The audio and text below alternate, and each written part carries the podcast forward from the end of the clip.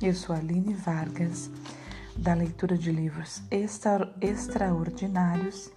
Estou lendo o livro da Louise Rey, Você Pode Curar Sua Vida. Hoje estamos entrando no 12 episódio, no capítulo 5. Vamos lá então? Uma boa leitura e uma boa escuta para nós. O que fazemos agora?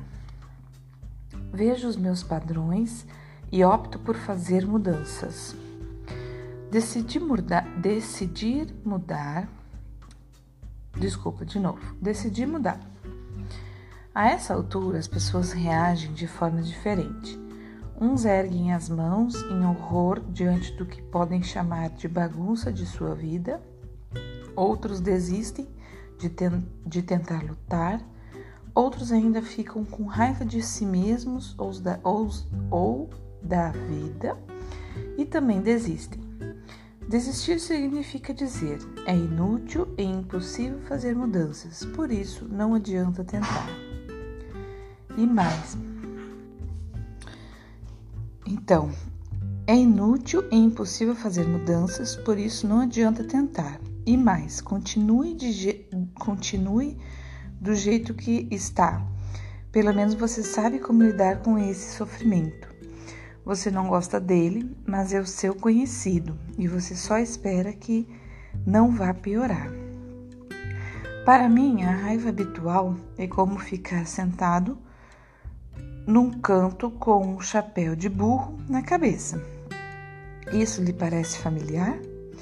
Algo acontece e você fica com raiva outra coisa acontece e você fica com raiva de novo.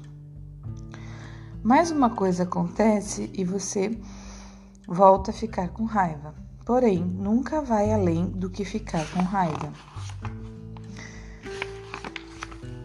O que adianta isso? É uma reação tola desperdiçar energia apenas em ficar com raiva. Também trata-se de uma recusa em ver a vida de uma maneira nova e diferente. Seria muito mais útil perguntar-se como você está criando tantas situações que o enraivece. Em que você está acreditando que causa todas essas frustrações? Quanto mais se entrega à raiva, mais cria situações que o enraivece, o que faz o que o faz ser como o bobo da classe que fica de castigo num canto com um chapéu de burro na cabeça. Este parágrafo despertou em você sensações de raiva? Ótimo, acho que acertou, acertou no alvo. Já é algo que você poderia se dispor a mudar. Tome a decisão de estar disposto a mudar. Se você quer mesmo saber o quanto é teimoso, analise a ideia de estar disposto a mudar. Todos queremos que nossa vida se modifique, que as situações fiquem melhores e mais fáceis, mas não queremos ser obrigados a mudar. Gostaríamos mais que eles, eles mudassem, mas para que tudo se modifique, precisamos mudar por nós. Temos de mudar nosso modo de pensar, nosso modo de falar, nosso modo de nos expressar. Só então acontecerão as modificações externas. Este é o passo seguinte. Já estamos a par do que são os problemas e de onde eles vieram, agora é a hora de estarmos dispostos a mudar. Sempre tive um traço de teimosia no meu interior.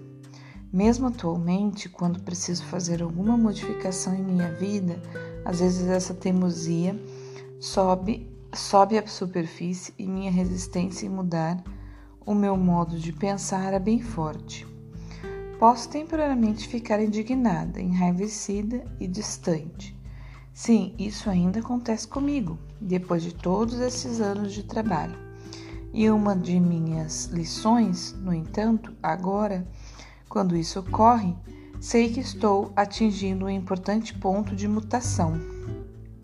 Sempre que decido fazer uma mudança em minha vida, deixar ir alguma coisa, preciso mergulhar mais fundo dentro de mim para conseguir. Cada velha camada deve ser removida para ser substituída por novos pensamentos. Algumas vezes é fácil, em outras é como tentar levantar uma rocha com uma pena. Quanto mais tenazmente me agarra uma velha crença quando digo que quero fazer uma mudança, mais sei que é importante para mim livrar-me dela, livrar, livrar-me dela. E é só aprendendo essas coisas que posso ensinar aos outros. Creio que muitos mestres realmente bons não vieram de lares alegres, onde tudo era fácil. Geralmente foram criados num ambiente de dor e sofrimento e foram removendo as camadas até atingirem o ponto de onde agora podem ensinar os outros a se libertar. Muitos grandes mestres estão continuamente trabalhando para deixar ir embora ainda mais, para remover camadas de limitações cada vez mais profundas. Isso se torna uma ocupação para a vida toda. A principal diferença entre o modo com que eu costumava trabalhar para soltar minhas crenças e o modo como faço agora é que atualmente não tenho de ficar com raiva de mim mesma para agir. Não escolho mais acreditar que sou uma pessoa má só porque descubro algo mais para mudar dentro de mim. Faxina. O trabalho mental que faço hoje em dia é semelhante a uma faxina na casa. Entro em todos os meus cômodos mentais examino os pensamentos e crenças dentro deles. Alguns eu amo, por isso dou-lhes brilho e polimento para torná-los mais úteis e belos. Outros noto que precisam de conserto e restauração e cuido deles da melhor maneira no momento. Outros ainda são como jornais e revistas velhas ou roupas que não servem mais. Estes eu jogo no lixo e esqueço deles para sempre. Não é necessário ficar com raiva ou sentir que sou uma pessoa má para fazer isso. Exercício. Estou disposto a mudar. Vamos usar a afirmação estou disposto a mudar. Repita com frequência: estou disposto a mudar, estou disposto a mudar. Toque a frente do pescoço enquanto diz isso. Esse é um centro energético do corpo onde ocorre a mudança. Tocando a frente do pescoço, você está reconhecendo o processo de mudança. Olha que interessante, gente. Bem interessante, né? Esteja disposto a permitir que as mudanças aconteçam quando surgirem em sua vida. Tome consciência de que onde você não quer mudar é exatamente a área onde mais necessita mudar. Estou disposto a mudar. A inteligência universal está sempre respondendo aos nossos pensamentos e palavras. As coisas definitivamente definitivamente começarão a mudar à medida que você for fazendo essas afirmações. Muitos modos de mudar. Trabalhar com minhas ideias não é o único meio de eu mudar. Existem muitos outros métodos que funcionam igualmente bem. No final do livro, eu dou uma lista das muitas maneiras que você poderá usar para melhorar seu processo de crescimento. Pense em apenas algumas delas no momento. Existe a abordagem espiritual, a abordagem mental e a abordagem física. A cura holística abrange corpo, mente e espírito. Você pode começar em qualquer uma dessas áreas, desde que se proponha a mais cedo ou mais tarde incluir as outras. Alguns começam com abordagem mental e procuram terapia ou workshops. Outros iniciam o trabalho na área espiritual, com meditação ou preces. Quando você se propõe a fazer uma faxina em sua casa, não importa realmente por qual cômodo vai começar. Apenas escolha a área que mais o atrai. As coisas virão quase por si mesmas. Pessoas que não se importam com sua própria alimentação e iniciam um trabalho no nível espiritual muitas vezes se veem atraídas pela nutrição balanceada. Encontram um amigo, um livro ou uma aula que fala no assunto e que os fazem compreender que o que ingerem tem muito a ver com o que sentem e aparentam. O fato é que um nível sempre leva a outro quando existe a disposição de mudar e crescer. Eu pessoalmente dou muito dou muito poucos conselhos sobre nutrição, porque descobri que os vários sistemas não são bons para todos os indivíduos. Todavia, tenho uma lista de bons profissionais no campo da holística e envio clientes a eles quando vejo a necessidade de conhecimento nutricional. Essa é uma área em que cada um deve encontrar seu próprio modo ou procurar um especialista que o submeta a testes específicos. Então, pessoal, vou ficando por aqui hoje.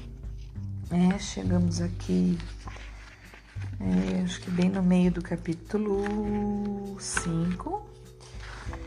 É quase no fim, mas eu não vou me estender não, tá? O outro, o outro capítulo vai ficar até curto. Mas encerramos hoje e com uma reflexão interessante, né? assim, uma, uma nova informação, na verdade. Tocar a frente do pescoço, é, você está reconhecendo o processo. Então, quando você fala, né? Estou disposto a mudar isso, diante de outras coisas que eu venho estudando, pessoal, é realmente bem interessante e faz muito sentido para mim, por causa da questão da energia, né? Nós somos energia, cada célula nossa é, é energia e nós somos uma célula do todo que é o universo, né? Que é o nosso planeta em relação a animais e plantas, e nós somos uma célula dessa, desse todo. E dentro de nós tem uma célula para cada função, né? Do nosso todo, que é o nosso corpo. E cada uma delas tem energia.